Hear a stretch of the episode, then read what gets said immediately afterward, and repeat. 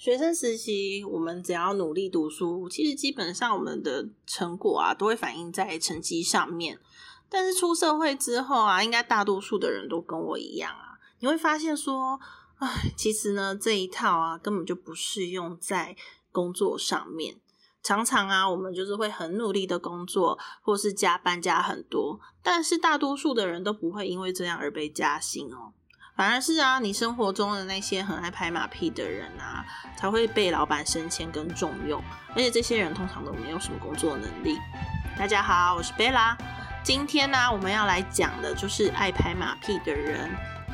捧懒趴的艺术。其实呢，我很多朋友都很期待我在讲这个主题，但我也觉得没什么好期待啦，因为你们也经历过这些。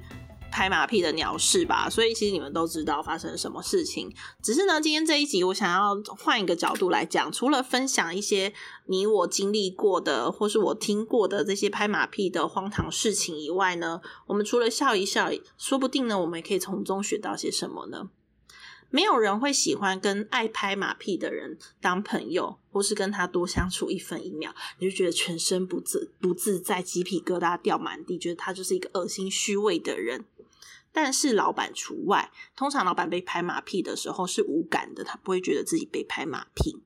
而且啊，拍马屁其实是一门学问，你要怎么样去拍马屁，拍的很精准，它是需要技巧的耶。如果你今天呢拍失败，它反而会给你带来反效果。所以其实啊，拍马屁就像买股票一样，它是一个高风险的事情。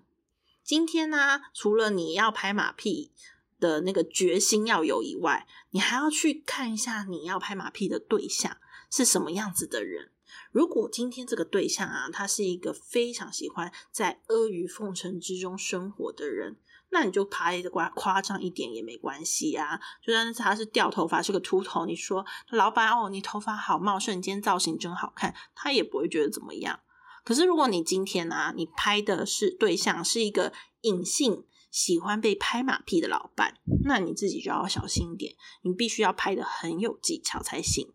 什么叫做隐性喜欢被拍马屁的老板？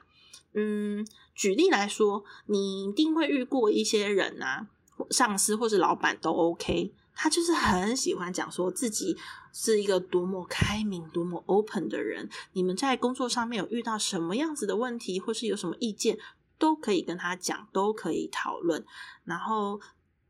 呃，自己是从以前以来就一直是一个会掩饰英雄的人，不喜欢人家在那边称赞他啊，他反而 瞧不起这种人。可是久而久之啊，你就会发现，哎，老板并不是他自己讲的那种人哦，他其实还是喜欢听好听话的。反正呢，就是很常会遇到这种老板啊，那这种老板就是所谓的隐性爱拍、爱听拍马屁话的老板。所以这种人要特别注意，不能被他骗了，不要傻傻的跟他讲实话，他是会生气的，而且他会非常的恼羞成怒。那我自己其实工作到现在也遇到过不少马屁精，其实状况轻微的，你顶多就是不想要跟他讲话啊，然后大家同事出去不会救他，就这样，没什么。可是其实有一些状况比较严重的，尤其是高阶主管或是你的顶头上司，你每天都要遇到的时候，这种状况啊，就会影响到你的工作效率。那今天我就想要跟大家分享几个啊，我觉得马屁精会有的特色，然后分享一些故事给大家参考。也许呃。你一定你会觉得说可能有一点夸张啊，但其实接下来讲的都是都是真的发生在我或是我朋友身上的事情，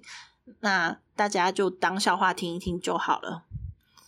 好，那我今天先来讲第一个，就是我觉得爱拍马屁的人，呃，很喜欢事情只做表面。我觉得啦，我自己个人主观的意见呃的想法是，我觉得。擅长拍马屁的人通常没有什么工作能力，所以他需要花非常多的时间，用花言巧语去巩固他自己在公司的地位。例如说，他会举办一些没有意义的会议，然后在这些会议上呢，歌歌颂老板的能力，或是老板的过往，然后重复再 repeat 一次，然后把它像一个神话一样传送给新的呃下属们。然后同时老板在会议的现场也会你知道感觉良好，然后歌颂完老板之后呢，会再把下属或是同事的工作成果揽在自己的身上。他这样子的一个操作呢，就会掩盖掉自己的无能。像我有一个朋友，他在一间科技公司工作了一段时间了。那一开始他进去的时候，这间公司呢的人员并没有很多，可是后来开始扩编了，就来了很多空降的高阶主管。那大家一定都知道嘛，就是人变多了，奇奇怪怪的人自然也会变多了。那空降进来的主管当中呢，有一个是让他非常头疼的，因为他的背景实在是空泛到令他有点怀疑人生了，觉得为什么这样子的人可以来当我主管？那他之前努力都是在干嘛？嗯，这个主管呢，他是过来负责整间科技公司的营运，所以他是一个蛮高阶的长官啊。有有趣的地方是，这个主管他的。来历哦，是从呃百货服饰业出来的，他是一直以来都在百货服饰业服务，然后他的毕业科系是服装设计系，所以他真的是八竿子跟科技没有关系。我们客观一点想啦，也许他就是一个非常非常厉害的角色嘛，所以才有办法从这种八竿子。打不着关系的行业进入到科技公司，然后还是当一个高阶主管，所以就抱抱持这种客观的心态去接受他来来到同一间公司。可是进入到公司之后没多久，朋友开始又怀疑人生了，因为嗯，这个主管呢，其实他也无心想要真的了解整间公司的呃产品啊，还有营运的状况啊，他其实呃。了解的都只是表面的买卖交易，后来又发生很多令人就是匪夷所思的事情。举例来说，这个主管进来之后，我朋友就开始必须要参加很多奇奇怪怪的会议。那这些会议呢，其实如果可以带电脑进去呢，还不会影响到他的工作嘛，因为他可以假装认真的做笔记，但实际上在做他工作上的事情，嗯，或是回复他的客人。的讯息这样子，但是呢，这些会议呢，主管都规定说不能够带笔电，而且会议时间非常的长，起码都是两个小时以上。所以这些会议除了没有办法帮助到他以外，还会影响到他的工作，因为通常会议结束以后呢，他就必须要花更长的时间呢，去联系客人去道歉，然后再处理正事。而且这些会议的实质内容呢，通常也是一些在讲股，就是会在讲说，呃，他以往在服装百货的工作经验，然后他在工作上遇到的困难。其实他这这些困难讲出来也是有点笑掉人家的大牙啦，就是顶多就只是叫货叫的太多，没有地方放这样子的困难而已。那。朋友，他是觉得自己可能就是不够聪明，不了解说哦这样子的困难，这如何可以帮助他在一间科技公司，你知道学到什么？就是不不懂为什么要开一个那么长的会议，分享这种特殊的困难。对，所以这种会议通常就是会分享一些这种一般人真的是没有办法领悟到精华的的的内容哦。嗯，如果他不是主讲人，那他就是会邀请那个老板进来。那如果老板在场的话呢，他就会非常认真听老板讲话。这个是大家都应该做到，这不是拍马屁，没错。然后呢，他会注意到老板的一举一动。老板咳嗽了，咳嗽他就会立刻传讯息给外面的妹妹，请外面的妹妹送水进来，非常的贴心。那送水进来就算了，然后他还会把那个呃马克杯的把手转到。老板的那一侧，让老板拿的比较顺手。老板进会议室之前呢，也会特别的注意说：“哎，这个温度呢，是不是太热了？是不是应该调低一点？那赶快调低一点，因为老板会怕热，赶快调到十六度这样子。自己自己会打自己的嘴巴啦，就是可能前几天讲说哦，大家冷气要节约用电，但是为了老板，嗯，没关系，我们就是要调低一点。”反正这个这个奇葩的事情呢，就是也是让我的朋友在里面工作的时候，非常的怀疑人生啊。特色二，很会说话，不限场合。我觉得会拍马屁的人啊，他们其实业务能力都很强，他们懂得如何利用不同的方式去赞扬对方，而且他是不分时间的，而且不分场合，每一种时间地点都可以变出不同型的花样。例如，我就曾经听过我的朋友有被揪去，就是在下班时间跟老板啊，还有马屁精一起去打篮球。那虽然他是内心百般的不愿意啊，但他还是出席了。那在呃球场上啊，嗯，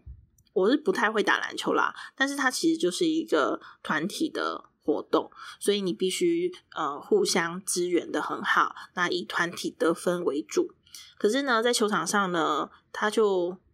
呃马屁精。这位马屁精呢，非常的了解自己的状况哦，他不是来打球的，他是来这边就是帮自己获得一些好感积分，所以呢，他就会非常懂得要做球给老板得分，不管今天老板技术怎么样，都要让老板觉得这场球打得很好。其实这个概念就有点像是你去见你的岳父岳母，然后你要跟岳父岳母呃打麻将，你究竟应该要发挥实力，一直的胡牌呢，还是应该一直为岳父岳母让他们胡牌开心呢？那多数的人，嗯，我不知道是怎么想啦，但我就会倾向那一种，就是我我是怎么样的人，我就怎么样。那呃，我就没有什么做马屁精的天分啊，太做自己了。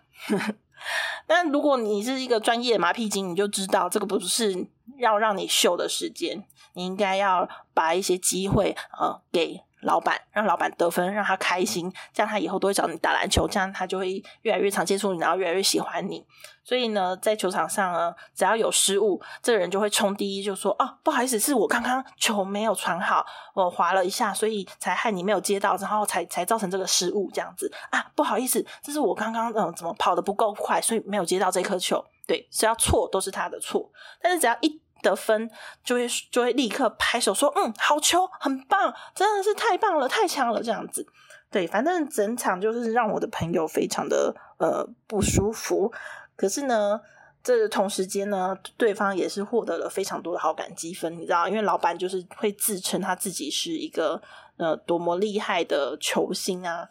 然后什么。内湖 Brian 啊之类的，大家应该都知道，中年男子的感话大概就是那一些招数。对，所以呢，哦，看不同的场合说话也是其中一个特色啊。第三个就是我觉得这些马屁精啊，他们其实做事的效率都是取决于这件事情有没有办法呃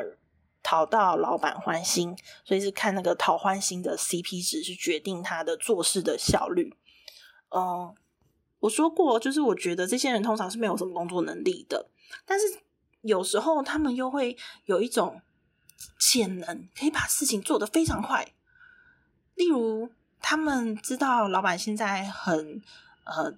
在意一场官司，好了，那他们就会呃立刻就是网罗身边所有的资源。然后立刻把这件事情在老板还很在乎的时间内，赶快把它做好，然后呈现给老板看，让老板知道他是一个哦非常有效率的人，而或是说，嗯，今天嗯绩效是看不到的，所以就想办法让它数字化，例如说顾客满意度，顾客满意度是。呃，要长久才比较看得到绩效的，那他今天就会强迫所有的客人去网络上呃帮他填一些回馈，然后强迫客人一定要给五颗星，就算那个客人因为被强迫而心情不好都没有关系，反正我就是要那个五颗星，你就是要给我填，我没有在管你心情好不好，你就是给我填就对了，然后把这些五颗星的回馈拿去给老板看，然后告诉老板说，你看，这这是我现在做出来的成果，大家都是五颗星，大家都很开心。但实际上，他为了做了这件事情而惹怒了不少的客人，就是大家听起来一定会觉得很蠢吧？你为了要讨客人呃讨老板欢心，然后把这个公司的呃口碑砸了。但事实上，这是是真实发生在我生活中的案例啊。所以很多时候呢，他们要不要做这件事情呢？完全就是取决于这件事情有没有办法有没有办法让他们得到老板的欢心。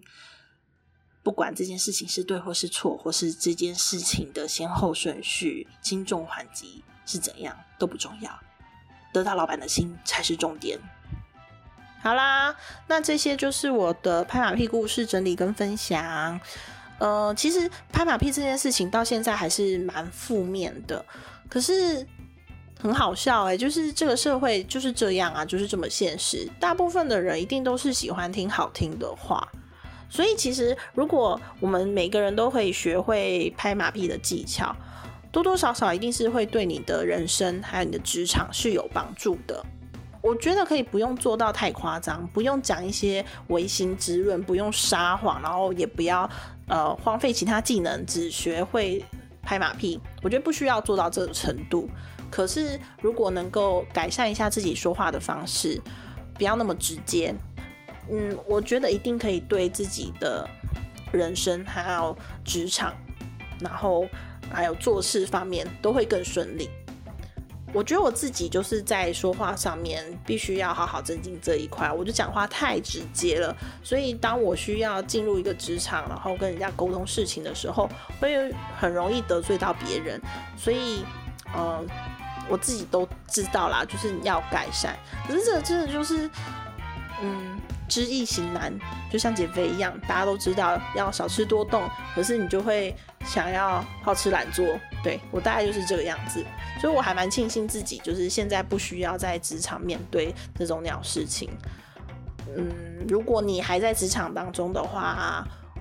我强烈建议你学会一点点拍马屁的技巧，我觉得对你是好的。虽然说我们现在看到那些人还是会觉得恶心想吐，我想到其实我都觉得蛮好笑的。但是他们身上啊，一定是有我们可以学习的地方的。我自己之前有问过一些朋友，说四万块月薪，然后你只要做你自己的工作的本分，还是四十万月薪，你什么都不用做，你只要拍马屁就好了。你要选哪一个？蛮意外的是，还蛮多人都选四万月薪就好的。所以换个角度想，四十万的那些人，他也许就是拿着拍马屁的技巧去换取。这个金额嘛，所以拍马屁的技巧其实就是一种专业啊。那你为什么不把这些专业学在你身上，到时候为自己创造出嗯更好的机会呢？我觉得什么事都一体两面的啦。所以今天跟大家就是提出这个新的看法，不知道大家觉得怎么样呢？如果可以的话，你想不想也领那个高薪，然后拍马屁的人呢？欢迎大家留言跟我讨论哦。那我们今天的 podcast 就到这一边结束啦，希望大家会喜欢。然后如果有什么奇葩故事，记得要再跟我分享哦。就这样，拜。